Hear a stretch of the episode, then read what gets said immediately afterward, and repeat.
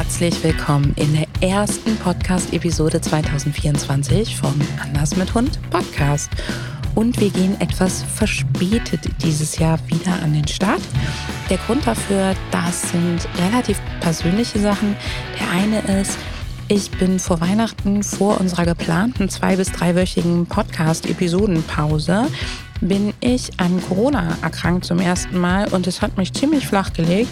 Nicht nur meine Stimme war weg, sondern ich war vollkommen Matsche im Kopf und nicht in der Lage, ähm, vernünftig zu arbeiten und damit auch nicht in der Lage, diesen Podcast zu machen. Und danach, als ich so in der Genesung war, haben wir uns dann entschieden, den Podcast ein bisschen länger ähm, schlafen zu lassen, weil wir uns um Dinge rund um unsere KundInnen kümmern durften und meine Power damit gebraucht wurde. Das wiederum ist ein super Übergang zu einem Aufruf in eigener Sache, der aber vielleicht dich interessiert. Vielleicht ist es dir aufgefallen, dass unsere Social-Media-Kanäle schlafen, äh, dass der Blog ein bisschen schläft zwischendurch und das hat einen ganz einfachen Grund. Das Anders mit Hund-Team braucht Zuwachs. Und zwar Zuwachs im Bereich der Menschen, die sich mit Content-Produktion und Marketing auskennen. Und wenn du darauf Lust hast, uns zu bereichern mit deiner Expertise im Bereich Content und Marketing, dann schau dir unbedingt unsere Stellenbeschreibungen an. Ich verlinke dir die hier in den Show Notes und freue mich super, super, super duper, wenn wir über diesen Weg jemanden finden, der Lust hat, bei Anders mit Hund mitzuwirken, uns zu bereichern und mein Nerdwissen in verdauliche Häppchen für Menschen mit Hund runterzubrechen und damit anders mit Hund populärer, alltagsnäher und in die Köpfe der Menschen zu bringen, damit wir mehr zufriedene Menschen und Hunde auf den Straßen sehen können. Und das bringt mich zur zweiten Sache in eigener Sache, nämlich, falls du dich nicht angesprochen fühlst, würde ich mich freuen, wenn du nicht nur die Stellenanzeigen mit Leuten teilst, wo du denkst, hey, die könnten passen. Das müssen übrigens gar keine Hundefans sein oder Hundemenschen sein, sondern es dürfen genauso Menschen sein, die sagen, hey, Selbstwirksamkeit, Persönlichkeitsentwicklung, Nachhaltigkeit, all das, das sind genau meine Themen. Ich freue mich, da das Team zu bereichern. Ich habe Lust, für so ein Unternehmen zu arbeiten. Also teile das gerne mit denen. Aber worum ich dich eigentlich bitten wollte, wenn du aus diesem Podcast schon mal etwas mitgenommen hast, es sind ja weit über 100 Folgen mittlerweile online, wenn du schon mal was mitgenommen hast, wenn du vom Anders mit Hund Blog aus unseren Social Media Beiträgen oder sonst wie schon mal etwas für dich, dein Hund oder dein Leben mitnehmen konntest, dann lass uns eine gute Rezension da, teil den Podcast mit anderen, schick uns Kommentare in deinem Podcast Player rein, denn so teilst du den Podcast Playern mit, dass dieser Podcast geile, wertvolle Sachen teilt und hilfst uns dabei bekannter zu werden. Und das ist genial, wenn du das nicht nur einmal machst, sondern regelmäßig.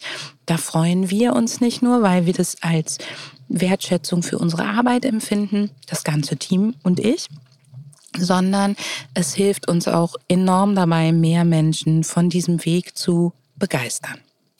Ich freue mich da super drüber und es ist für uns auch ein bisschen die Möglichkeit, es lebt davon, dass wir hier immer wieder kostenfrei Dinge herausgeben können, die eben also das, die dir oder deinem Hund Mehrwert geben, das lebt davon, dass wir das natürlich nicht nur für unser Marketing nutzen, sondern dass es auch geteilt wird und Leute erreicht.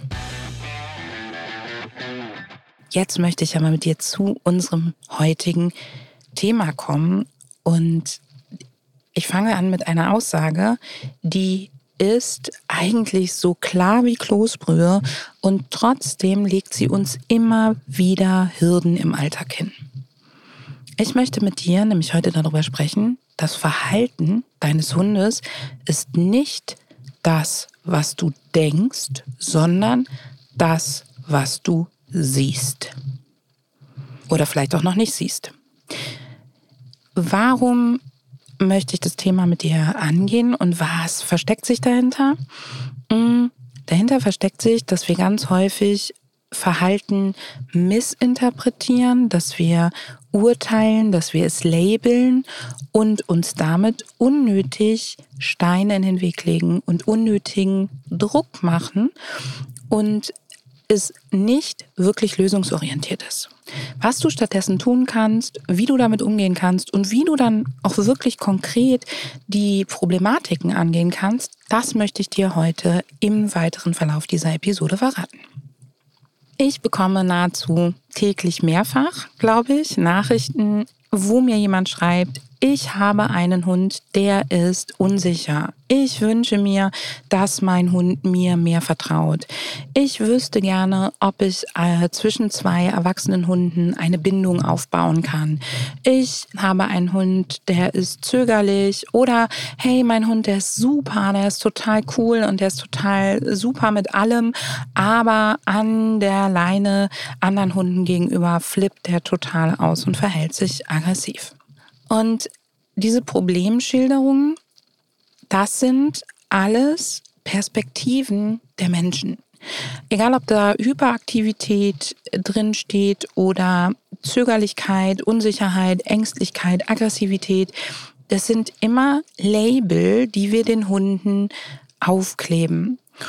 Und es ist total verständlich, weil das unsere Art zu denken ist, das ist unsere Art, Dinge zu kategorisieren.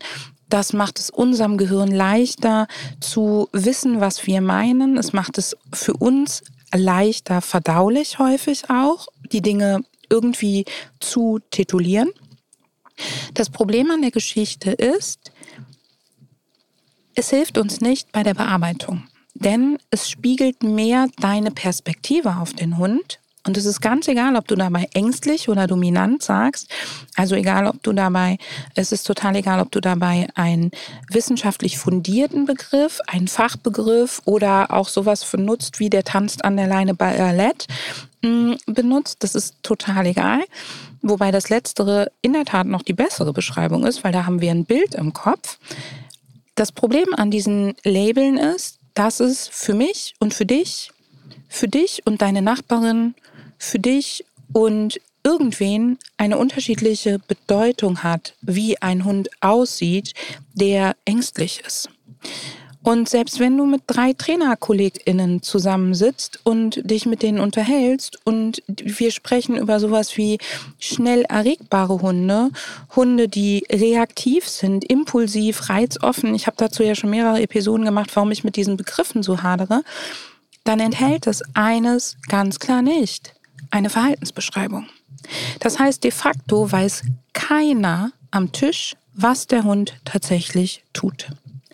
Ich erlebe das immer wieder, wenn ich Supervision mache, mit Fortgeschrittenen in der Ausbildung arbeite oder auch wenn zu uns ins Online-Einzeltraining neue KundInnen kommen und wir sozusagen die, die Kick-Off-Calls, die Ersttermine, die Verhaltensanalysen vorbereiten, dass dann dort Situationen geschildert werden mit emotionalen Begriffen, was uns aber eigentlich nur mitteilt, der Mensch ist emotional aufgewühlt. Das ist total verständlich.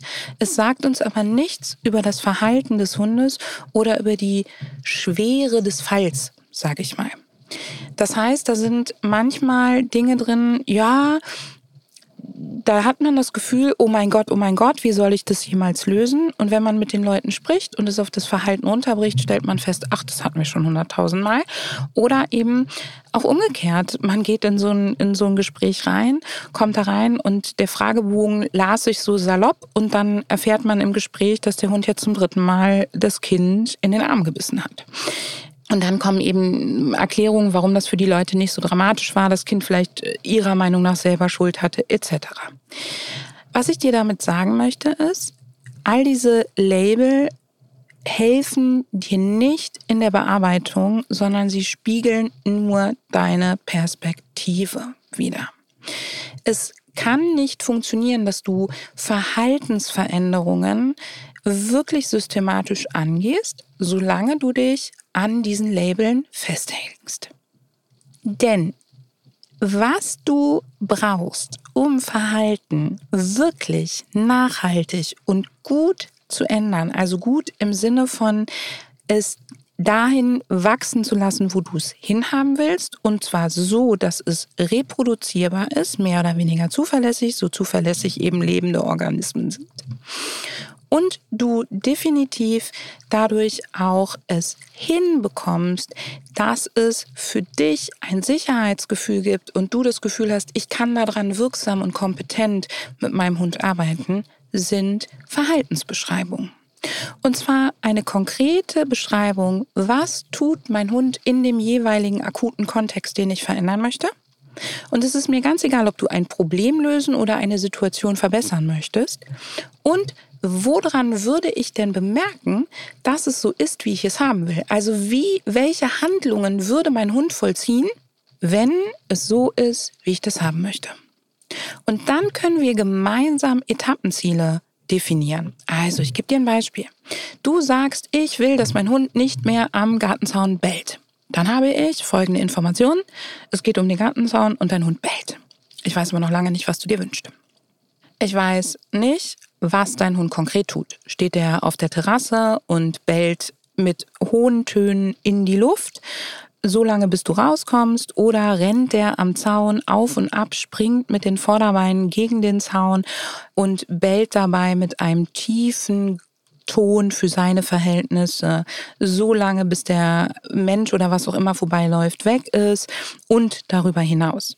Das weiß ich nicht. Ich weiß auch nicht, wie häufig das auftritt, wann das auftritt, also am Gartenzaun weiß ich, aber ich weiß nicht, tritt es auf, wenn ein Fahrradfahrer vorbeifährt, tritt es auf, wenn andere Menschen vorbeigehen, tritt es bei jedem anderen Menschen auf, tritt es zu jeder Tageszeit auf, all diese Sachen.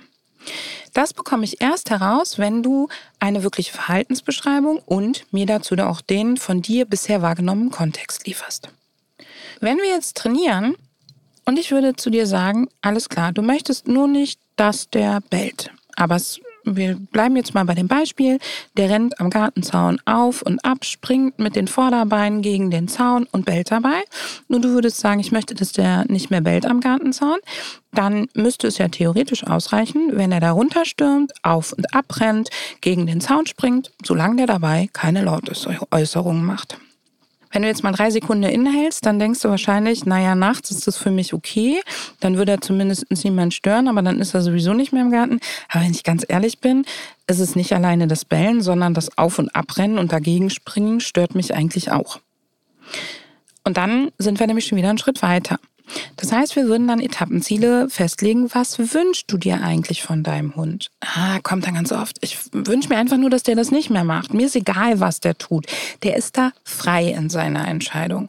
Und dieses, der ist frei in seiner Entscheidung, klingt ja erstmal ganz toll, sorgt aber dafür, dass dein Gehirn nicht weiß, wie es dahin kommen soll weil du keinen konkreten Weg planen kannst und du keinen konkret mehr, äh, konkreten Weg mehr einschlagen kannst.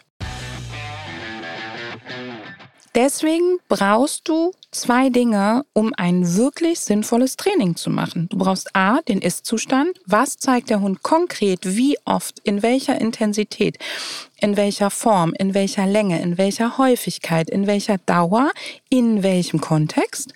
Und B, was möchte ich stattdessen? Dieses Was möchte ich stattdessen fällt uns ganz häufig super, super schwer ist gar nicht so schlimm, solange du es, und das machen wir mit dir über konkrete Fragen, im, in der Begleitung und in unserem Programm, solange du zumindest schon mal mit uns einen bestimmten Weg einschlägst. Also, ich würde dich bei dem Brandenzaun-Beispiel zum Beispiel fragen, wäre es für dich okay, wenn er da hinrennt und auf und ab rennt? Dann würdest du vielleicht sagen, nee, also eigentlich möchte ich, dass der einfach da, wo er ist, verweilt. Der darf gerne zum Zaun gucken. Ähm, aber ich möchte nicht, dass der da hinrennt und mit den Vorderbeinen dagegen springt. So, dann würde ich sagen, alles klar. Sehr gut. Damit können wir schon wieder ein Stück weiterarbeiten. Wäre es für dich als Zwischenschritt okay, wenn du mit ihm dort bist? Oder möchtest du von vornherein, dass du nicht mit dort bist? Und dann können wir uns von da aus entlanghangeln und können Stück für Stück an diesem Verhalten arbeiten. Das klingt jetzt total profan, das Ding ist, dass du im Verlauf unserer Zusammenarbeit immer wieder kommen wirst und sagen würdest, jetzt war der wieder so aufgeregt. das will ich doch gar nicht, dass, dass ich das belohne. Oder jetzt war der wieder so hektisch. Oder der ist gerade wieder so dünnhäutig. Oder der, was auch immer. Und dass wir dann wieder an dem Punkt stehen, dass ich sagen muss, alles klar, lass uns bitte nochmal gemeinsam reflektieren. Was ist das konkrete Verhalten, woran du das festmachst? Du wirst mir vielleicht begegnen und sagen, ah, Anne, der hat da ganz sichtbar oder der hat da ganz klar Konflikte und ich frage dich, woran machst du das fest? Und es ist so, so wichtig, dass wir darüber immer wieder sprechen und dass du dir das immer wieder klar machst. Denn ganz häufig hält unser Gehirn an Dingen fest. Es hält daran fest, was wir nicht haben wollen. Es hält daran fest, was wir meinen, was unseren Hund ängstigt. Vor ein paar Tagen ein kleines, ganz simples Beispiel. Die Nayeli hatte ja früher eine sehr starke Geräuschangst und wenn es irgendwo geknallt oder gescheppert hat, dann hat sie angefangen, entweder zu zittern, zu hecheln, sich zu verkriechen, hat ganz große aufgerissene Augen bekommen, sodass man das Weiße sehen konnte. Oder auch sie hat ihr Umfeld attackiert und wir kündigen deswegen sehr laute plötzliche Geräusche in der Regel an. Mein Mann hat in, irgendwann vor ein paar Tagen seine Hose mit Gürtel drin in die Ecke gelegt. Und mitgelegt meine ich so geworfen. Und der Gürtel ist gegen etwas aus Plastik geknallt. Und es hat so richtig laut gescheppert.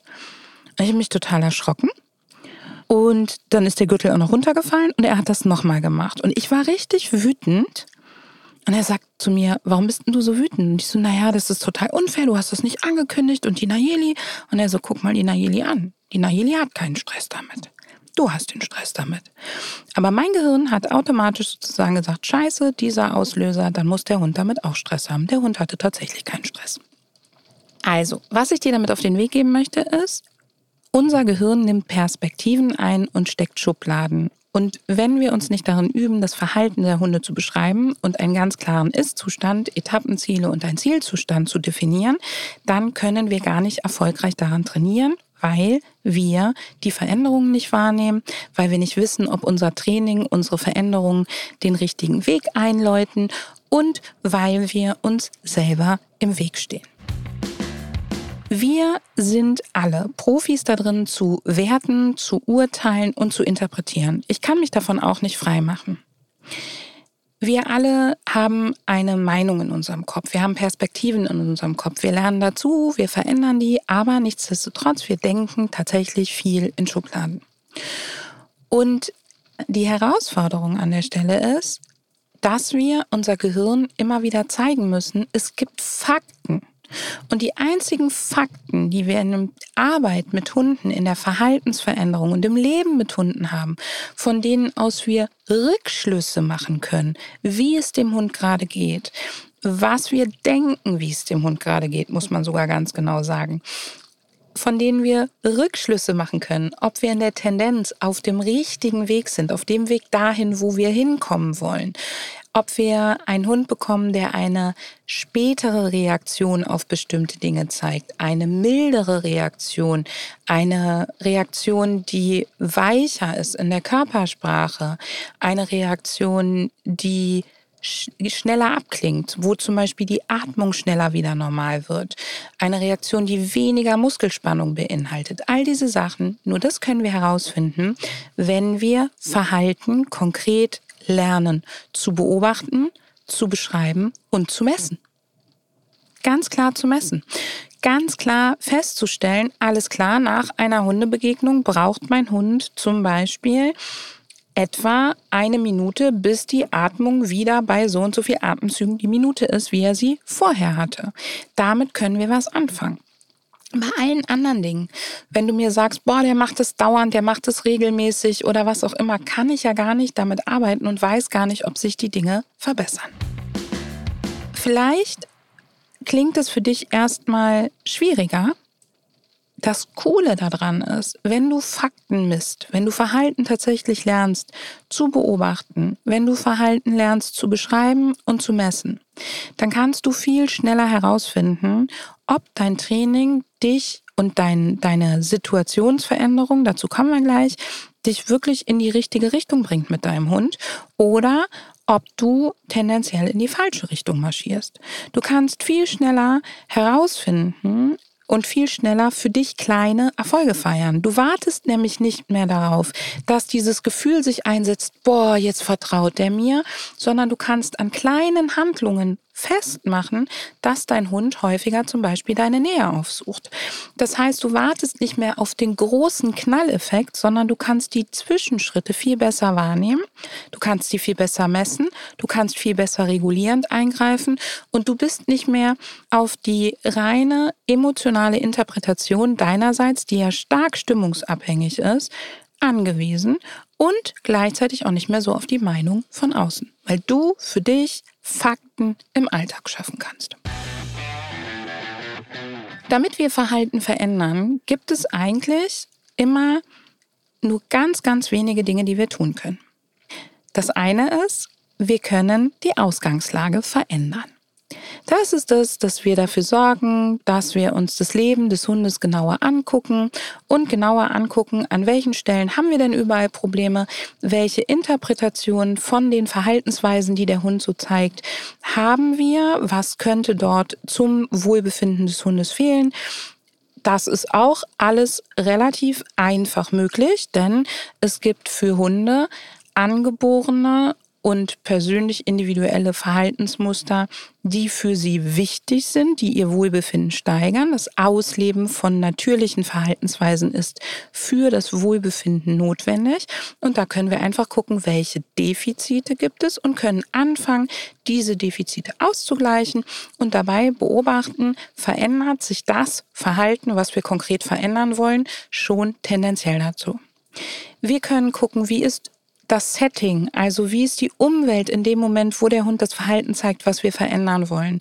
Wie ist zur Umwelt gehört auch, gehören auch wir, also wir Menschen, wir, wir Hundemamas und Hundepapas. Wie ist unser Handeln in dem Moment?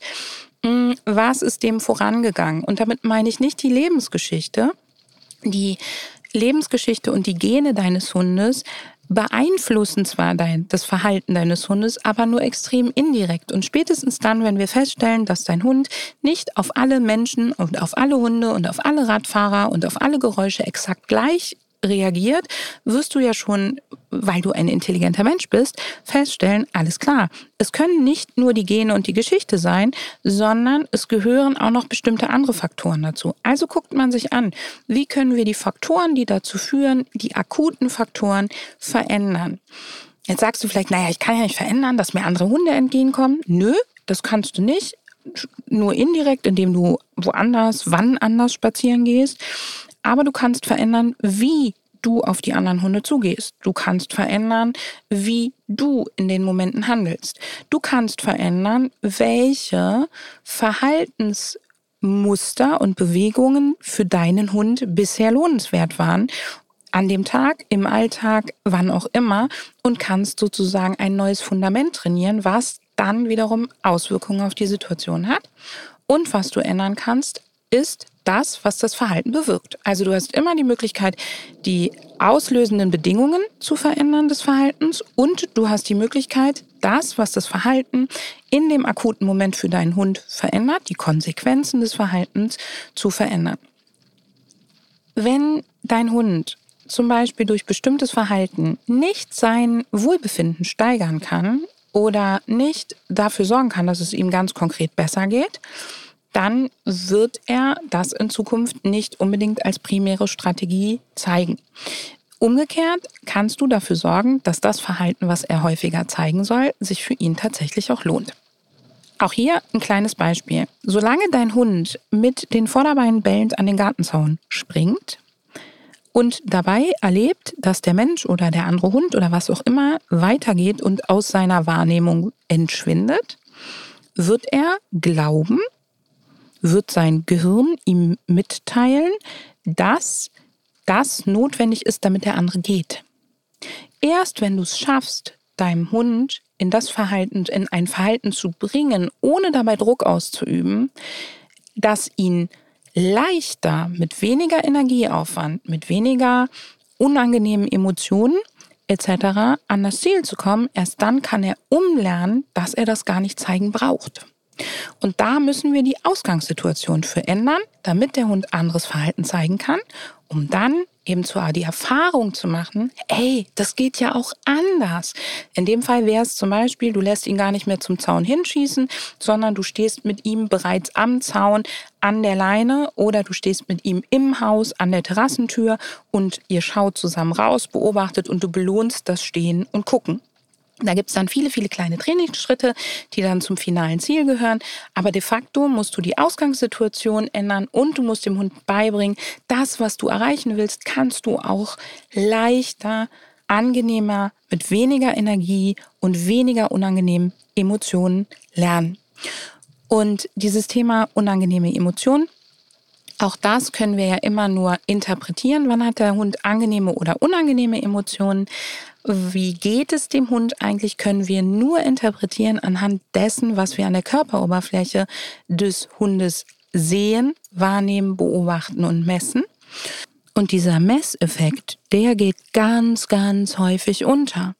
Ich habe dann äh, erlebe es immer wieder, dass mir dann Menschen sagen, ja, aber der hat da Konflikte gezeigt oder der hat da leichte Stresssymptome gezeigt, dann kann es dem ja nicht gut gehen. Veränderung bringt manchmal Konflikte oder Stresssymptome leichte mit sich. Und erst wenn wir die Wiederholung haben, können wir dann tatsächlich sehen, ob das für den Hund angenehm, unangenehm war oder nicht, ob der Meideverhalten vor der Situation zeigt oder zum Beispiel mehr Neugierverhalten dieses Verhalten beobachten, Ist-Zustand, Zielzustand festlegen, Etappenziele festlegen und sich dann überlegen, woran mache ich fest, dass es meinem Hund unterwegs gut geht und dass sich die Situation für ihn verbessert, ist ein ganz, ganz elementarer Schritt, wenn du nachhaltig und vor allem arbeiten willst im Sinne von, wir machen keine Crash-Diät und haben dann einen Jojo-Effekt, sondern wir sorgen wirklich dafür, dass der Hund neue Strategien lernt, die uns das Zusammenleben und das zu leben in unserer Umwelt attraktiver, schöner, leichter, wie auch immer machen. Und sie tun etwas ganz, ganz Wichtiges, nämlich sie nehmen dem Ganzen diesen großen Berg. Du hast nicht mehr das riesige Thema Pöbeln an der Leine, Pöbeln am Gartenzaun, Ressourcenverteidigung, Angst, wie auch immer, sondern du hast kleine Bausteine, die du Schritt für Schritt verändern kannst und alles, was du schon einen Schritt in eine Richtung schiebst, sorgt dafür, dass es Linderung und Verbesserung gibt. Das heißt, es macht nicht nur etwas, dass wir dadurch viel, viel systematischer und auch zielorientierter und effizienter mit den Hunden arbeiten können, sondern es macht auch was mit deinem Kopf. Es macht das Ganze nämlich bewältigungsbar. Heißt es so? Also du kannst es dann bewältigen. Es macht das Ganze umsetzbar und es macht das Ganze mh, hm, auch fehlertoleranter, denn es wirft dich vielleicht mal einen Schritt zurück, aber es macht nicht das Thema wieder groß, wenn du einen Fehler machst. Es stagniert vielleicht mal, aber das wirst du schneller merken, wenn du Verhalten beobachtest, beschreiben lernst, messen lernst und dann auch entsprechend dokumentierst. Klingt vielleicht für viele nicht so sexy, wie wir arbeiten am Vertrauen und an der Bindung, ist aber unterm Strich das Einzige, was du ganz konkret für dich hinterfragen beobachten und mit Fakten versehen kannst, ohne dass du immer wieder in dieses diffuse Glauben kommst oder dich irgendwelchen großartigen, nebulösen Mythen verschreiben musst. Und es ist leider das, was immer, immer wieder hinten rüberfällt, weil wir Menschen uns damit häufig schwer tun. Insofern sei mit dir selber gütig und großzügig, wenn es dir nicht immer gelingt. Übe dich jeden Tag neu darin, Verhalten zu beobachten, zu beschreiben, wertneutral hinzunehmen und darin deine Etappenziele oder Ziele zu formulieren. Und wenn du mit uns gemeinsam den Weg dahin stecken möchtest und den Weg mit Schritt für Schritt Anleitung gehen möchtest, dann schau gerne bei uns vorbei und guck, in welches unserer Formate da vielleicht für dich passt. In diesem Sinne hoffe ich, dass diese Episode dir weitergeholfen hat. Freue mich darauf, wenn wir in Zukunft alle weniger Etiketten kleben und mehr konkrete Verhaltensbeschreibungen machen, Bewegungen beschreiben, Bewegungen messen und wünsche dir und deinem Hund einen tollen gemeinsamen Tag.